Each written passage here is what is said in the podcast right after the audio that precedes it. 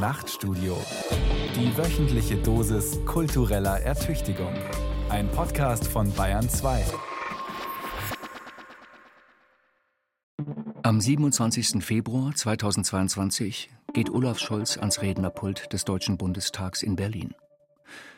Er trägt einen dunkelblauen Anzug und eine dunkelrote Krawatte.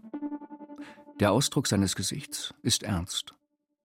Mit dem linken Zeigefinger berührt er fast zärtlich das Papier. Für einen Moment blickt er auf, dann sieht er hinab auf sein Manuskript. Spürten Sie ihn auch, den Hauch der Geschichte? Spürten Sie, wie Geschichte sich in der Gegenwart ereignete, live im Fernsehen und in Echtzeit? Spürten Sie, dass jener Tag bereits Geschichte war, noch ehe er zu Ende ging? Der 27. Februar 2022 ist ein Sonntag. Es muss also einen außerordentlichen Grund haben, dass 736 Abgeordnete aller Fraktionen an einem Sonntagmorgen ins Parlament zitiert werden. Weder auf Bitten noch auf Einladung, sondern auf Verlangen des Bundeskanzlers kommen die Repräsentanten des deutschen Volks zu einer Sondersitzung zusammen. In Europa herrscht Krieg. Es herrscht wieder Krieg.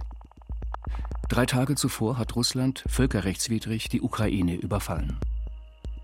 Olaf Scholz vermittelt Ruhe. Er sammelt sich. Es ist kurz nach 11 Uhr. Ich hätte es nicht für möglich gehalten.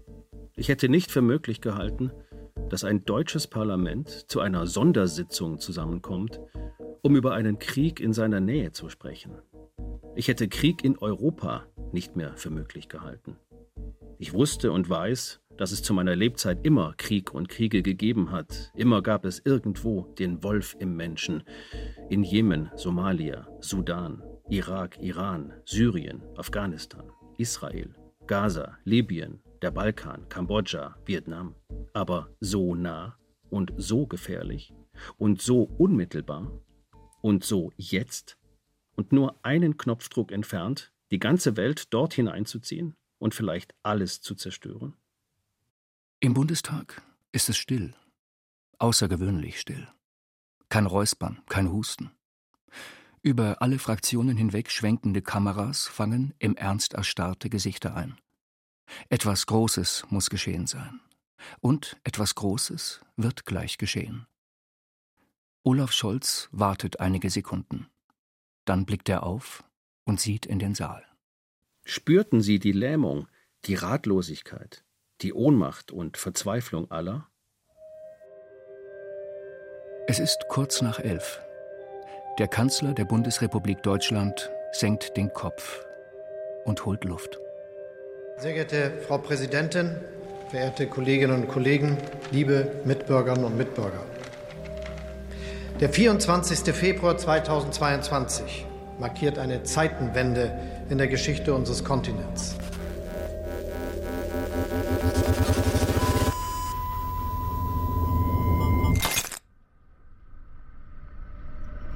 Krieg und Erregung. Vorgeschichten der Zeitenwende von Christian Schüle.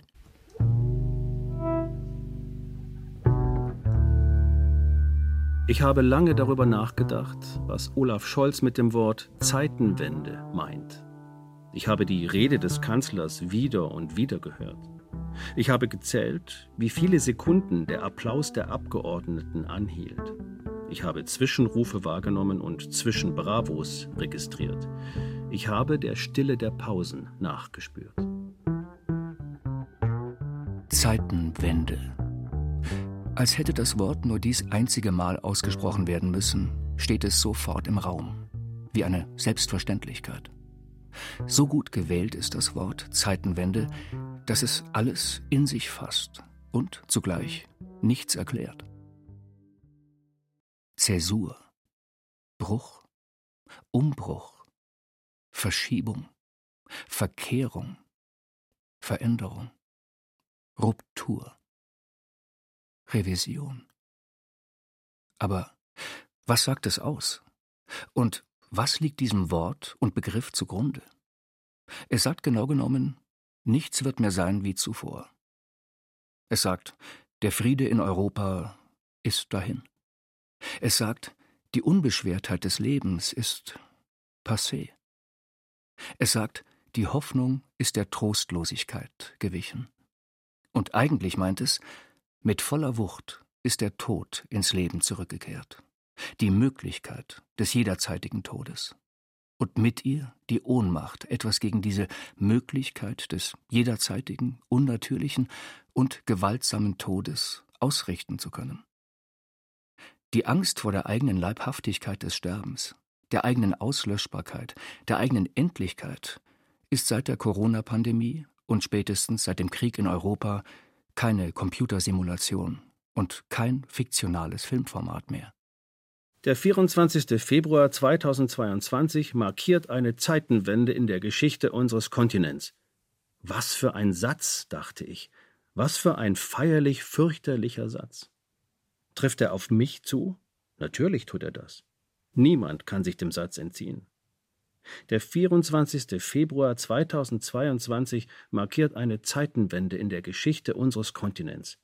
Spürten Sie auch die Größe, die in diesem Satz steckt? Nicht die Größe des Satzes selbst, denn als Satz war er ja vergleichsweise schlicht formuliert. Nein, ich meine die Größe des Satzes aufgrund der Größe der Veränderungen, die er ankündigt. Dieser kurze, schlichte Satz reduziert ein Kapitel welthistorische Komplexität auf ein Wort Zeitenwende. Dieser Satz schließt in einem Wort zahlreiche Vorgeschichten kurz. Fiel Ihnen auch auf, dass Olaf Scholz nicht von wir oder uns oder ich sprach? Er sprach nicht wir werden, wir wollen, wir schaffen. Er sprach ohne wir, ohne ich.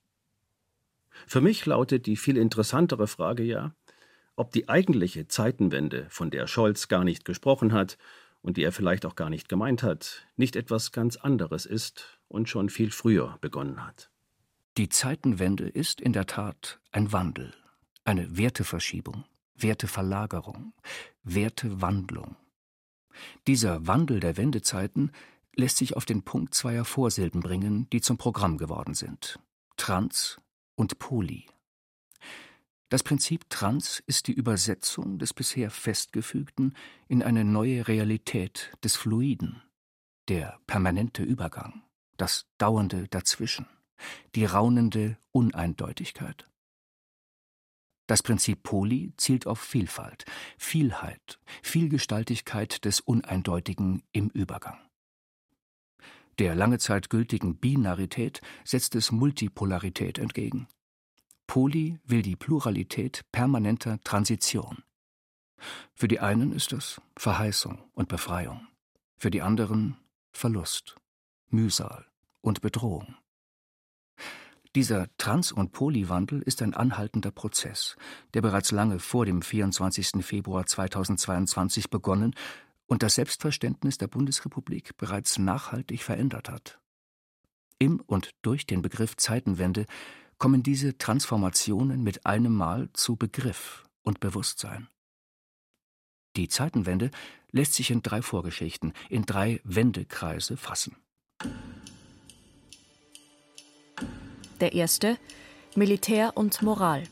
Der zweite Körper und Maschine. Der dritte Realität und Normalität.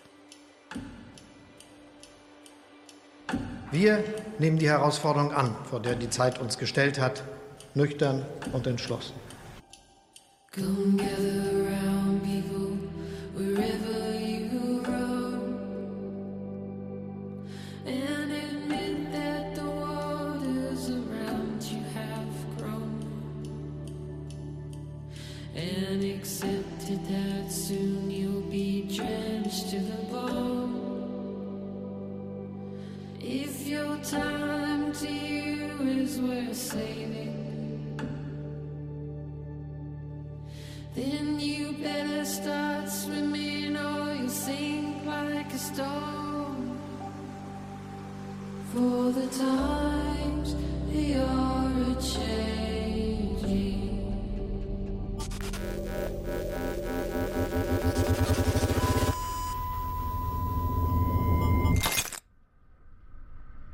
Erster Wendekreis.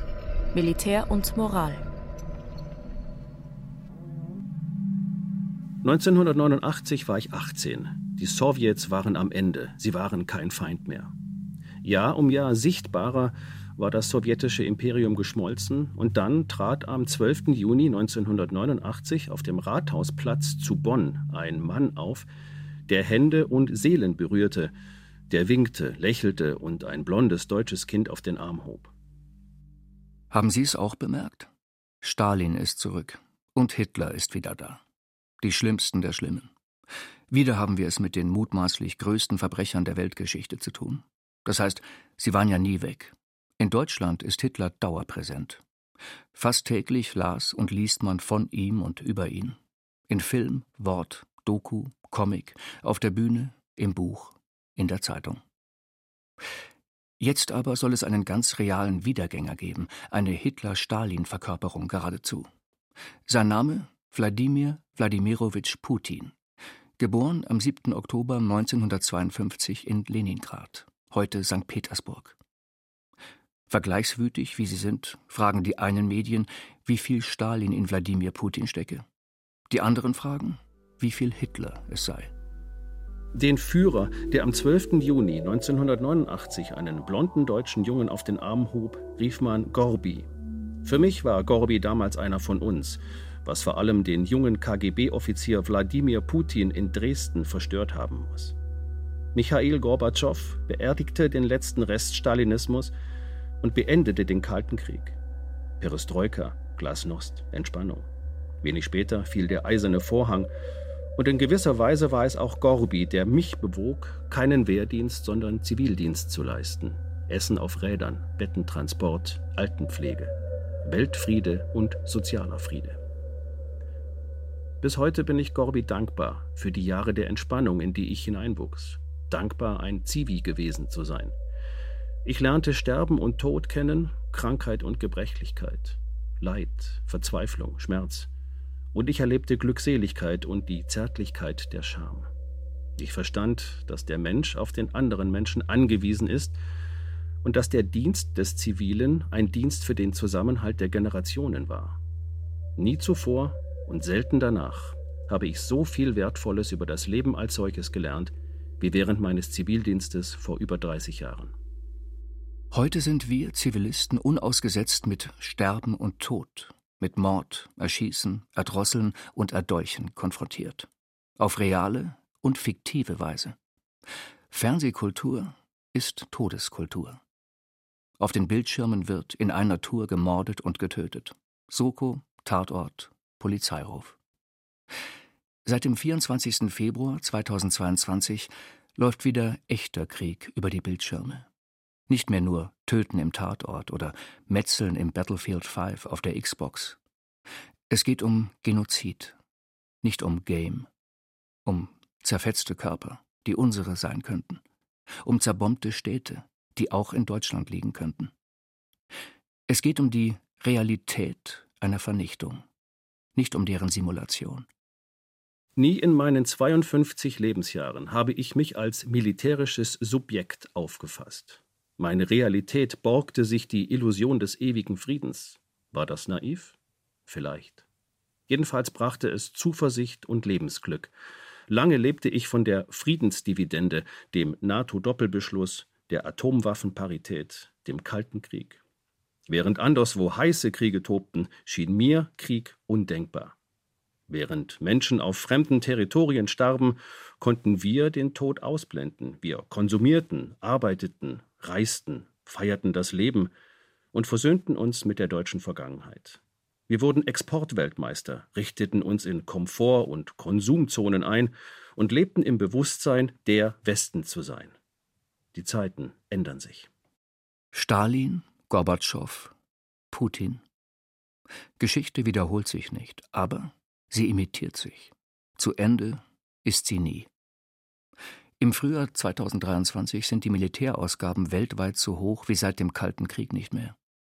Seit einem Jahr sprechen wir eine neue Sprache. Panzerdeutsch. Flugabwehrpanzer.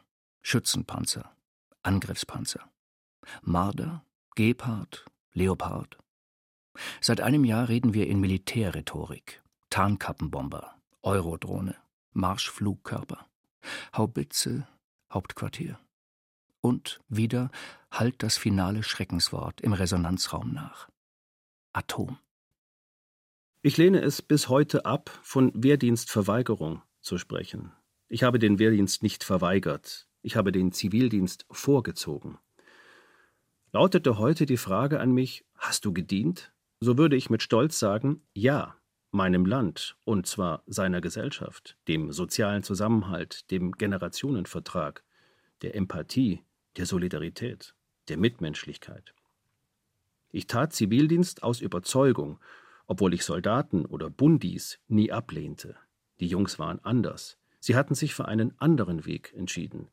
Manche für den schnelleren, manche für den bequemeren und manche für den moralischen, ihr Land mit all seinen Zivis im Ernstfall militärisch zu beschützen. Die Zivis fanden das ein bisschen lächerlich, aber warum nicht? Ich aber drehte vor Schmerz weinende Multiple Sklerose-Patienten in ihren Betten um und sang mit dementen Oberstudienräten Kinderlieder. Ich brachte den Alten ihr Essen auf Rädern und bekam als Dank freitags eine Tafel Schokolade. Ich hiefte in Bunkern und Nachkriegsschutt aufgewachsenen Senioren in Badewannen und verließ dann das Zimmer, weil sie sich aus Scham selbst waschen wollten. Ein Mann starb unter Krämpfen vor meinen Augen, ich schwieg mit der Witwe und hielt ihre kalten Hände. Eines Morgens kam ich zu Frau W., zu der ich jeden Morgen ging. Sie hätte meine Großmutter sein können. Gewöhnlich schrie sie vor Freude in ihrem Bett, wenn ich unten die Tür aufschloss. Ich kam also in den Flur und rief nach oben. Niemand schrie. Ich ging die Treppe hinauf. Frau W., rief ich und wollte ihr die täglichen Tabletten geben. Sie lag in ihrem Bett, der Mund war offen, die Augen starrten an die Decke. Ich setzte mich neben den Leichnam und weinte. Die Gretchenfrage der Militaristik lautet: Wann ist Krieg eigentlich Krieg? Ist die Lieferung einer Waffe zur Verteidigung des Angegriffenen bereits eine Kriegsbeteiligung? Und wäre man mit einem gelieferten Kampfpanzer noch nicht beteiligt, mit einem Kampfjet hingegen schon? Die Zeitenwende fördert das Putin-Paradox zutage. Der Feldherr im Kreml entscheidet, wann in seinem Verteidigungskrieg unsere Beteiligung gegen ihn gegeben ist. Der Putinismus zwingt allen Gesellschaften in Europa die Existenzfrage auf. Seid ihr bereit, wieder kriegerisch denken zu lernen, um künftig friedlich leben zu können? Ja? Sind wir es? Sind wir bereit, für uns unser Land, für unseren Restwesten zu kämpfen, sollten die USA im Ernstfall jedes weitere Engagement ablehnen? Die aktive Nichtbeteiligung scheint ein vergängliches Privileg zu sein. Viele von uns haben noch die Erzählung unserer Eltern oder Großeltern im Ohr vom Krieg. Und für die Jüngeren ist es kaum fassbar. Krieg in Europa. Zeitlebens hielt ich mich für einen Pazifisten. Zumindest war ich Salonpazifist. Der Salonpazifist ist ein theoretischer Pazifist. Sein Pazifismus funktioniert in Friedenszeiten hervorragend. Die moralische Selbstgerechtigkeit ist phänomenal. In Friedenszeiten ist man schnell ein guter Mensch. Mit Haubitze, Abwehrrakete, Marder und Leopard will ich bis heute nichts zu tun haben. Ich verachte jedes Töten und Morden. Was aber, wenn mein Salon gestürmt wird? Dann schaut der Pazifist in mir nach Washington. Und was, wenn ein bemitleidenswerter Teenager aus, sagen wir, Novosibirsk, die Waffe auf mich oder meine Schwester richtet und alle in Washington zu Hause bleiben? Die Zeitenwende stellt eine alte und doch völlig neue Frage an uns alle. Muss der, der Frieden will, erst Krieg führen? Wann hebt sich der Pazifismus durch Engagement selbst auf? Und ist es feige und unverantwortlich, dass der, der eines Tages bedroht wird, die anderen den Dreck machen lässt, wobei der Dreck das Töten von Menschen ist? Wie sehr Europa mitsamt seinem historischen Humanismus auch mit sich ringen mag, wir müssen uns wieder mit Unterjochung, Zerstörung, Vertreibung, Folter, Schändung, Vergewaltigung, Tötung, Mord, Auslöschung, und Verbrechen gegen die Menschlichkeit auseinandersetzen. Weil genau das Krieg bedeutet. Kurz gesagt heißt Zeitenwende wieder im Bewusstsein der eigenen Zerstörbarkeit leben. Nach über einem Jahr Zeitenwende frage ich mich, sind es nicht vielleicht eben die Soldaten, die auf Seiten des Friedens und der Menschlichkeit stehen? Sind nicht sie es, die dort eingreifen, wo all das verletzt wird, was mir wert und sogar heilig ist? Und ich frage mich, was würdest du tun? Würdest du, Salonpazifist, deinen Salon verlassen? Sollte ich wirklich, wie manche Autoren meines Alters in Funk und Print es angekündigt haben, bereit sein, künftig zur Waffe zu greifen? Noch ist diese Frage theoretisch, aber es schmerzt, sie überhaupt stellen zu müssen. Es schmerzt, keine eindeutige Antwort zu wissen. Dieser Schmerz ist mein Preis der Zeitenwende. Im Kern geht es um die Frage, ob Macht das Recht brechen darf, ob wir es Putin gestatten, die Uhren zurückzudrehen in die Zeit der Großmächte des 19. Jahrhunderts oder ob wir die Kraft aufbringen, Kriegstreibern wie Putin Grenzen zu setzen. Come gather around people wherever you roam. And admit that the waters around you have grown. and accept that soon you'll be drenched to the bone. If your time to you is worth saving, then you better start swimming or you'll sink like a stone. For the times. Zehn Jahre bevor ich meinen Zivildienst anfing, begann die sogenannte Postmoderne. auch eine Zeitenwende. Die Institutionen verloren zunehmend Kraft und Mitglieder, weil der Individualismus aufblühte. Das Leben wurde flexibel, vieldeutig, frei. Mobilität wurde zur Verheißung und zugleich zum Zwang. Die Wirtschaft privatisierte das Öffentliche, Pluralismus und Pluralität waren die Schlagwörter einer offenen und sich der Welt öffnenden Gesellschaft. Damals gab es so viele Wahrheiten und Lebensentwürfe, wie es Individuen gab. Wer zur Wendezeit 1989-90 volljährig wurde, trägt diese Erzählung von der Chance zur Selbstentfaltung in Frieden noch in sich. Und wer heute 50 aufwärts ist und von früh auf Selbstermächtigung gelernt hat, tut sich schwer mit Verzicht, Verbot und Beschränkung. Wir erleben eine Zeitenwende. Und das bedeutet, die Welt danach ist nicht mehr dieselbe wie die Welt davor. In der Welt davor, der Welt vor Krieg und Pandemie, als MeToo und massenhafte Migration die Gesellschaft zu spalten, wenn nicht zu fragmentieren begannen, fing auch ich an, meine Wertvorstellungen zu hinterfragen. Ich tat es freiwillig, aber in gewisser Weise auch gezwungenermaßen. Ich fühlte mich indirekten Angriffen ausgesetzt. Niemand ging mich persönlich an, nein, aber ich bin genau jener weißer Mann, der heute am Pranger steht, weil er der ist, der er ist, weil er weiß ist und ein Mann und ein westdeutscher Universitätsabsolvent, weil er bis vor kurzem einer war, der all das als selbstverständlich ansah, was für viele keineswegs selbstverständlich ist. Ich lernte mühsam, in dem, was für mich normal war, auf einmal ein Privileg erkennen zu müssen, obwohl ich es nie so empfand und ich spürte, mich dafür rechtfertigen zu müssen, vor mir selbst und vor der Gesellschaft. Ich hatte lange genug das Glück, ich sein zu können. Nun muss ich mich verändern, um ich bleiben zu können. Letztlich zielt der Moralismus der Zeitenwende auf die Umsetzung jener drei Rs, von denen im Jahr 1990 die US-amerikanische Philosophin Judith Butler, die wirkmächtige Begründerin der Gender-Theorie, ein Jahr nach dem Fall der Mauer gesprochen hat. Recognition, also Wahrnehmung der bisher Benachteiligten. Representation, also Sicht und Hörbarkeit der bisher Unterdrückten.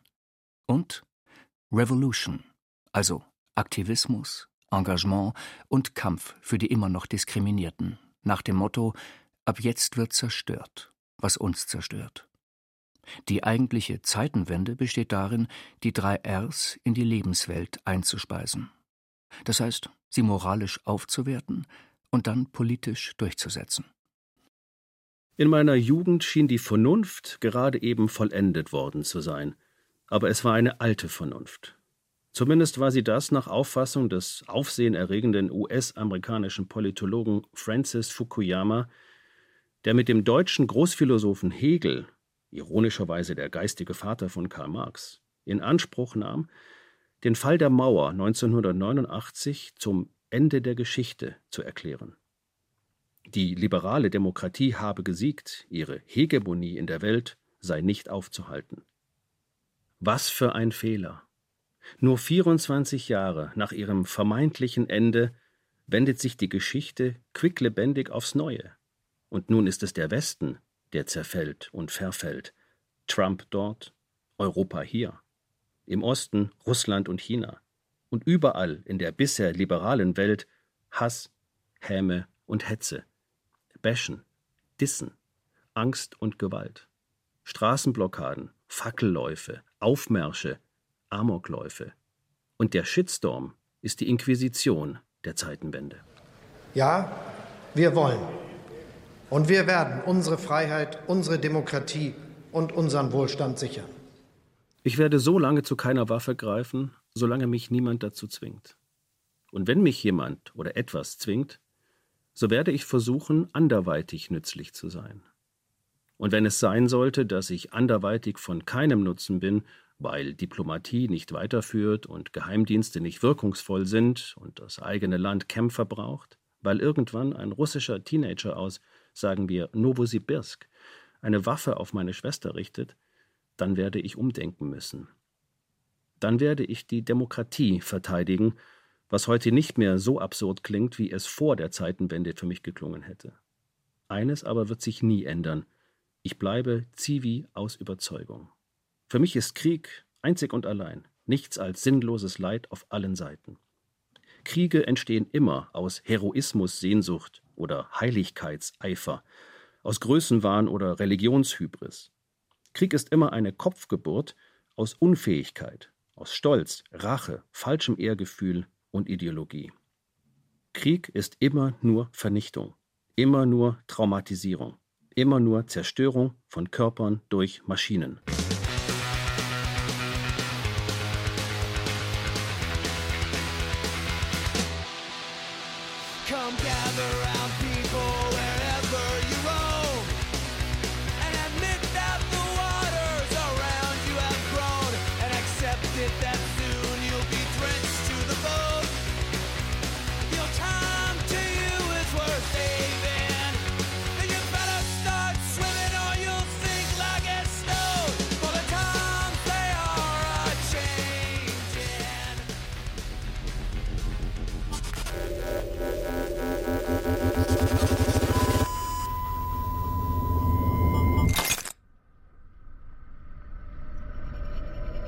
Zweiter Wendekreis.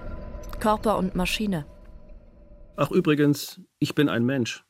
Ich bin kein Computer.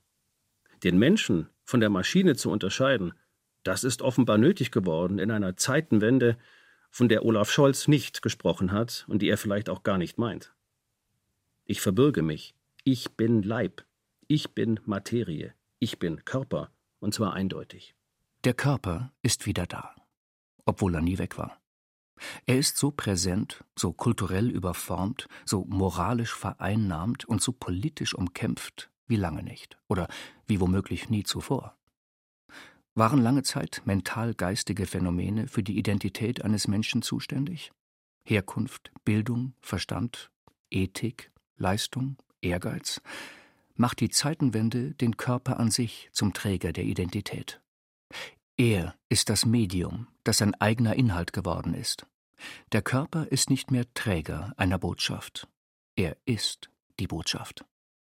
Es ist auffallend, wie intensiv in einer Epoche der Virtualisierung und Virtualität die Identität eines Menschen über den Körper vermittelt werden soll. Nebenbei gesagt, meine Muskelmasse hält sich in Grenzen, meine Falten gehören zu mir, und nie würde ich auf die Idee kommen, die vergängliche Schönheit einer leicht behaarten Brust mit einem Totenkopf tätowieren zu lassen. Für sehr viele Menschen ist das anders. Ich las Studien, denen zufolge es weltweit mehr tätowierte Männer und Frauen als je zuvor geben soll. Was mir bei der Betrachtung meiner Mitmenschen nicht abwegig erscheint, ganze Arme und Beine, der Hals, manchmal sogar der Kopf, beschrieben mit Fantasywesen, Blumen, Spinnennetzen, Lebensweisheiten. Tätowierte Menschen, denke ich, wollen etwas erzählen. Das Tattoo ist ein Narrativ, ein Medium zum Storytelling, zum Selbsttelling, zur unbedingten Sichtbarkeit der jeweils subjektiven Einzigartigkeit. Es ist das Signal der Selbstverfügung über den eigenen Körper und zugleich Widerstand gegen jede Fremdbestimmung von außen. Der spätmoderne Mensch setzt sich über seine eigene Determination hinweg. Er setzt sich über die Biologie und die Fremdbestimmung durch die Natur hinweg. Sein historischer Kampf um die Emanzipation von der Natur und auch der eigenen Natur gipfelt seit jeher in der Überlistung und Beherrschung der Natur. Dem Gesetz zur Selbstbestimmung zufolge soll ab jetzt jeder Mensch in Deutschland sein Geschlecht und seinen Vornamen selbst festlegen und in einem einfachen Verfahren beim Standesamt ändern können. Nur in Kriegszeiten dürfen Männer nicht einfach Frauen werden, auch wenn sie sich noch so sehr so fühlen. Letztlich dreht sich alles um das eine, nicht um Sex und Geld, sondern um Identität. Die Zeitenwende ist eine Identitätswende oder eine Identitätssuche, wie man will. Warum ist das so?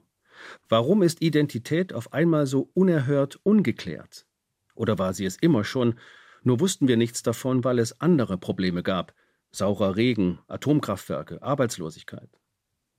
Vor relativ kurzem war Identitätsbestimmung noch ein relativ leichtes Geschäft. Ich war ich und ich wusste, wer ich war, weil ich mir nicht vorstellen konnte, jemand anderes zu sein, weil ich mir nicht vorstellen konnte, ein fluides Geschlecht zu haben, weil ich meinen Körper biologisch materiell, nicht sozial kulturell verstand. Heute bin ich mir nicht mehr so sicher, ob ich mich nicht doch verunsichern lasse, denn dieses Ich, von dem ich hier die ganze Zeit über schon recht selbstbezüglich spreche, ist längst nicht mehr genug. Verwundert muss ich jetzt feststellen, dass ich sogar mehr Körper sein soll, als ich je wollte. Nichts ist weniger austauschbar als der Körper. Und nichts ist körperlicher als der Krieg, selbst wenn der Abschuss durch programmierte Drohnen stattfindet. Körper werden zerfetzt. Körper werden zerrissen, Körper bluten aus, Körper fallen, Körper hören zu leben auf. Und Körper töten andere Körper. Körper schänden, vergewaltigen, foltern andere Körper. Im Krieg ist nichts heilig, am wenigsten der Körper. Der Krieg setzt dem Körper gewaltsame Grenzen. Krieg ist materiell, weil er reale Opferschaft. Die Arbeit am Körper ist die Vollendung der Identität des Egozentrikers. Es ist die größtmögliche, ja die finale Selbstermächtigung meines Ich. Dann geht es nur um meinen Körper, um meine Befindlichkeit, um meinen Willen. Mache ich meinen Körper zu meinem Objekt, muss ich kein bisschen mehr objektiv sein und mich nicht an Diskurse anpassen. Wenn ich meinen Körper bearbeite, ist das allein meine Sache. Weder muss abstrahiert noch argumentiert werden. Meinen Körper kenne schließlich nur ich. In der Zeitenwende, von der Olaf Scholz nicht sprach, tritt zutage, was immer schon ein Traum der Transhumanisten aller Arten war: den Menschen seiner Determiniertheit durch die Natur zu entheben. Seit 250 Jahren versucht die Menschheit im Namen der Aufklärung zum Gipfel der Vernunft zu kommen und scheitert nach der Corona-Pandemie mit dem barbarischen Krieg in der Ukraine ein weiteres Mal daran. Und seit 250 Jahren versucht der Mensch im Namen der Vernunft sein Schicksal selbst zu korrigieren. Corriger la fortune. Der Mensch als Maschine. Erstmals eingebracht wurde die Idee vom französischen Arzt, Atheisten und Philosophen Julien Offray de la Métrie im Jahr 1748. Die Korrektur des Schicksals durch Optimierung der Maschine zeitigt bisher maßgeblich zwei Konsequenzen. Erstens die Transidentität und ihr Anliegen, Körper und Geist final zu trennen. Zweitens den Transhumanismus, der heute die Frage aufwirft, wann der Körper durch die Maschine ersetzt wird. Come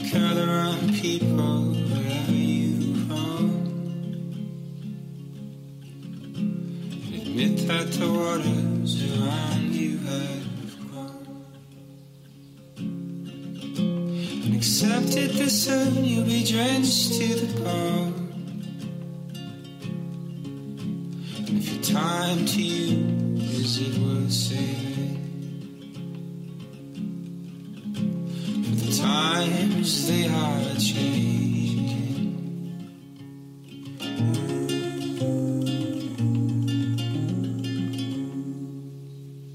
Vor kurzem starte ich meinen iMac, rufe die Maske des neuen Programms ChatGPT auf, um die Maschine nach meiner Identität zu fragen. Ich richte einen Account ein, nicht schwer.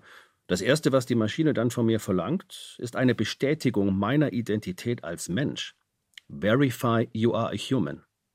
Ich verifiziere also. Ein denkwürdiges Gefühl, einer Maschine zu versichern, dass man ein Mensch sei, damit die Maschine einem sagt, wer man ist. Schließlich gebe ich folgende Frage ein. Wer ist Christian Schüle? Die Antwort der künstlichen Intelligenz kommt in 0,8 Sekunden, bringt es auf elf Zeilen und drei Absätze. Aber die vorgestellte Person, die ich sein soll, kenne ich nicht. In elf Zeilen sind mindestens acht Fehler enthalten. Ich bin aus mehreren einander unbekannten, völlig unterschiedlichen Menschen die offensichtlich ebenso meinen Namen tragen, zu einer Person vereinigt worden. Jetzt weiß ich, dass es noch andere meines Namens gibt, woher aber soll künftig irgendjemand wissen, dass ich dieses Ich nicht bin, das mir die Maschine als Identität vorschlägt? Wer steuert wen? Steuert die vom Menschen konzipierte Maschine den Menschen oder steuert der Mensch die von ihm entworfene Maschine? Darum wird es in Zukunft gehen. Variiert lautet das, wessen Wille wird in Zukunft geschehen? Mir macht das Angst, weil ich mir nicht sicher bin, dass der Mensch künftig nicht die Kontrolle über sich verliert, wenn er die Kontrolle an die Maschine auslagert und glaubt, er habe noch immer die Kontrolle über die künstliche Intelligenz. Meine Damen und Herren, die Zeitenwende trifft nicht nur unser Land, sie trifft ganz Europa. Und auch darin stecken Herausforderung und Chance zugleich.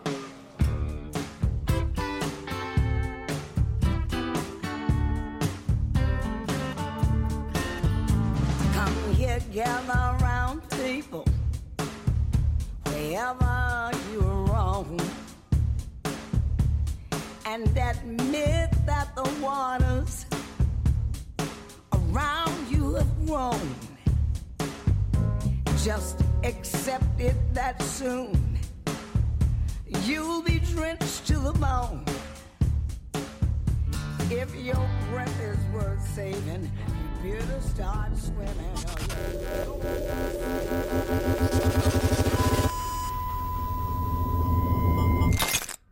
Dritter Wendekreis Realität und Normalität. Am 9. Januar 2007 betritt Steve Jobs die Bühne des Moscone Centers in San Francisco.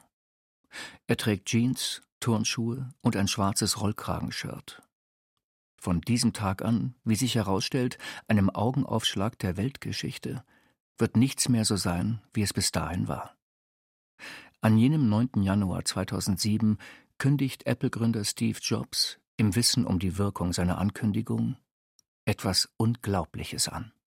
Man ist ja heute gleich total begeistert, wenn etwas nur gut sein soll. Etwas ist nicht nur toll, was ohnehin schon mehr als sehr gut ist, nein, es ist zugleich unfassbar toll. Diese und jene Stadt ist nicht nur schön, sie ist zugleich super, super schön und so fort. Steve Jobs hält ein kleines Gerät in der Hand. Die Hand hält er in die Luft. Es ist ruhig im Saal.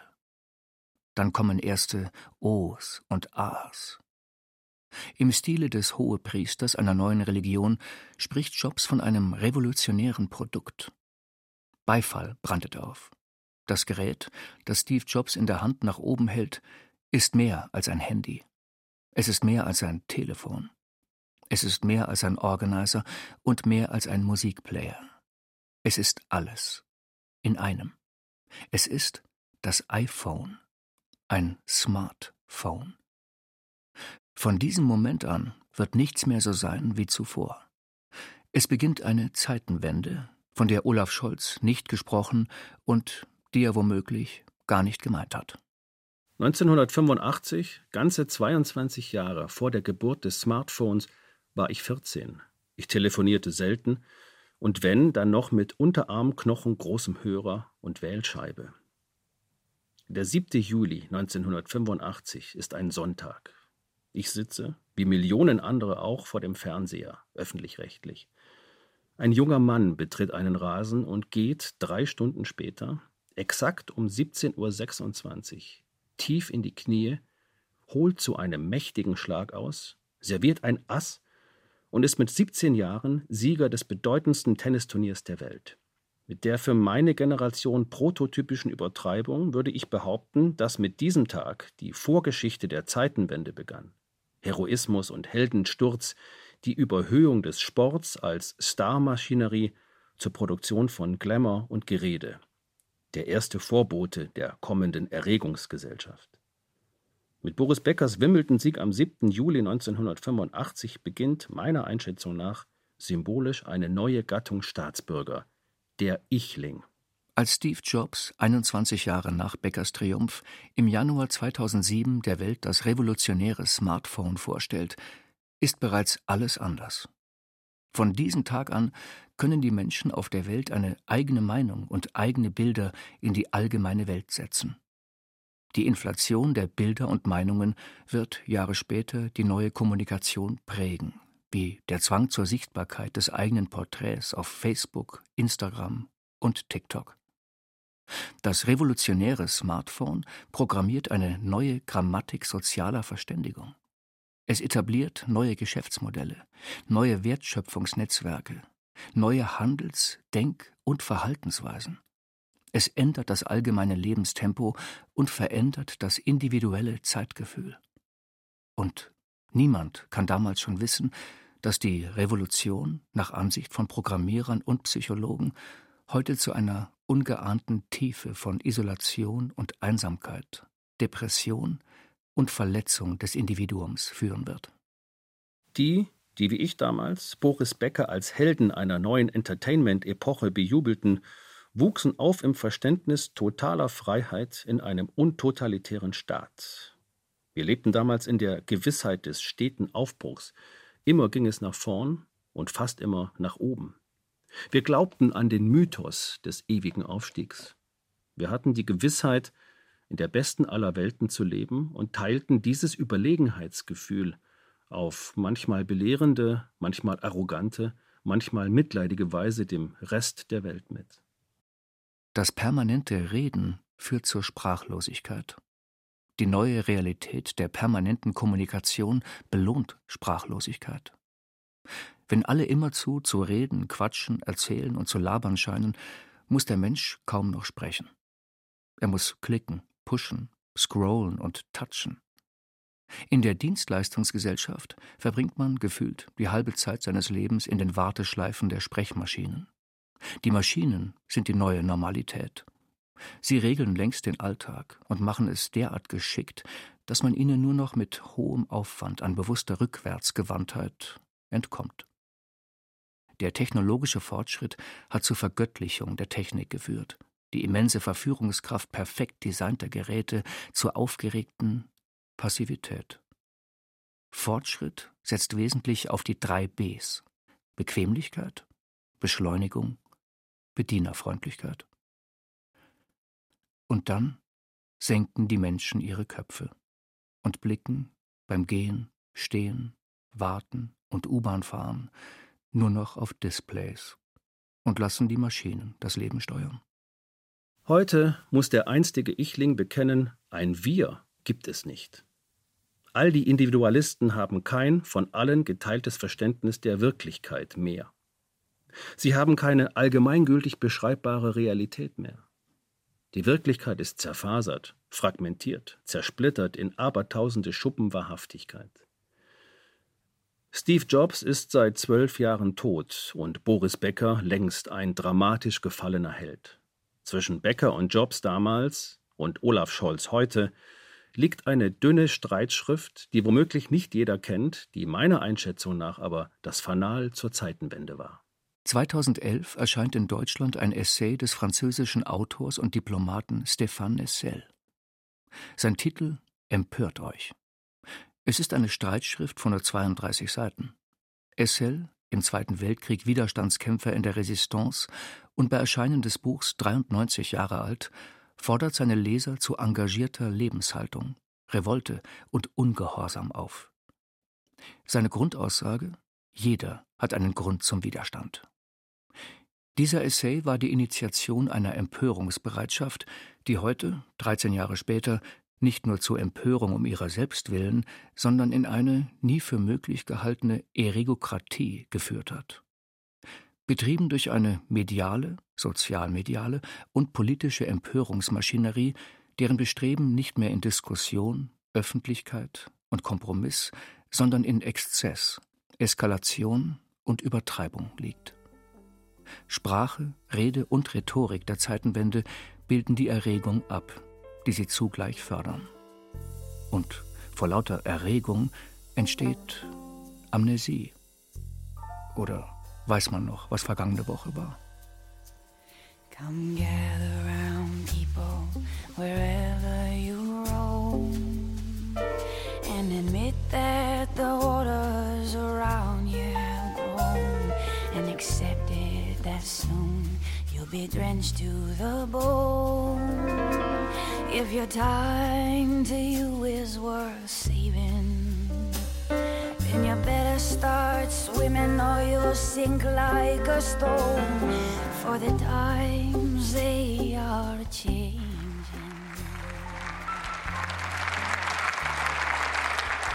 Uns eint in diesen Tagen, wir wissen um die Stärke freier Demokratie. Wir wissen, was von einem breiten gesellschaftlichen und politischen Konsens getragen wird, das hat Bestand, auch in dieser Zeitenwende und darüber hinaus. Es mag übertrieben sein, aber ich sehe im phönixhaften Aufstieg Boris Beckers, wie auch in der Selbstvergöttlichung des Ichs im Smartphone, zwei Strömungen einer säkularen Spiritualität.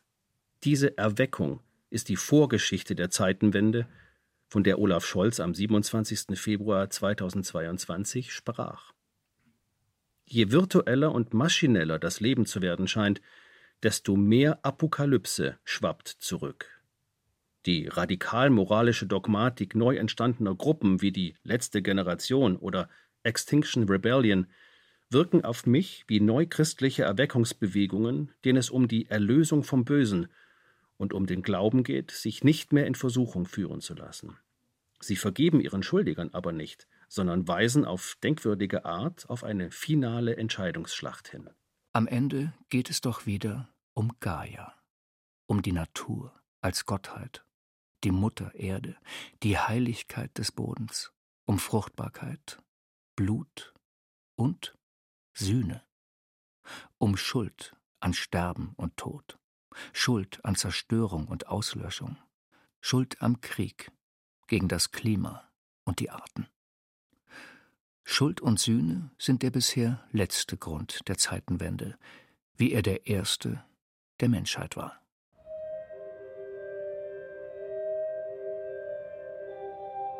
Siebenundzwanzigster Februar 2022 Nach 28 Minuten und 30 Sekunden zieht Olaf Scholz beide Hände zeitgleich nach oben, als wolle er Pathos und Entschlossenheit beschwören. Mit der linken Hand greift er sich die vorletzte Manuskriptseite, legt sie auf dem Stapel ab, blickt kurz auf, sieht in den Saal des Deutschen Bundestags und holt Luft. Ich danke allen, die in diesen Zeiten mit uns einstehen für ein freies und offenes, gerechtes und friedliches Europa. Wir werden es verteidigen.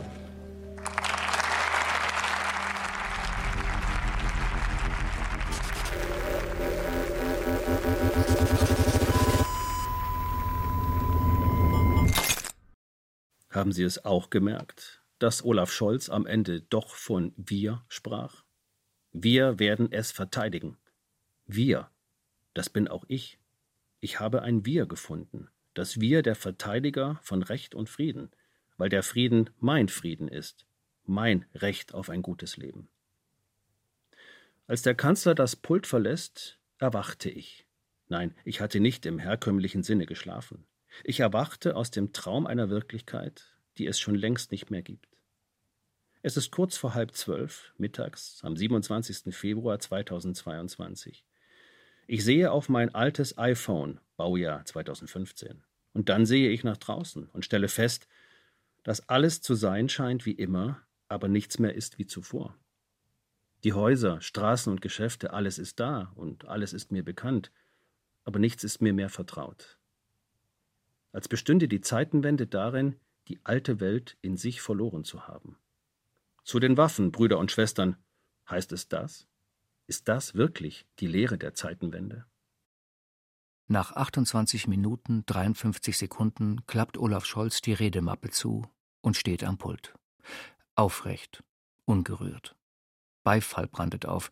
Fast alle Abgeordneten erheben sich.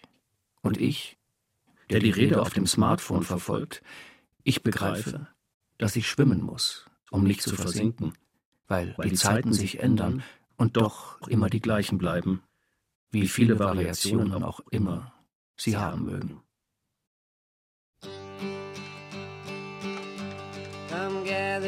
People, wherever you roam, and admit that the waters around you have grown, and accept it that soon you'll be drenched to the bone.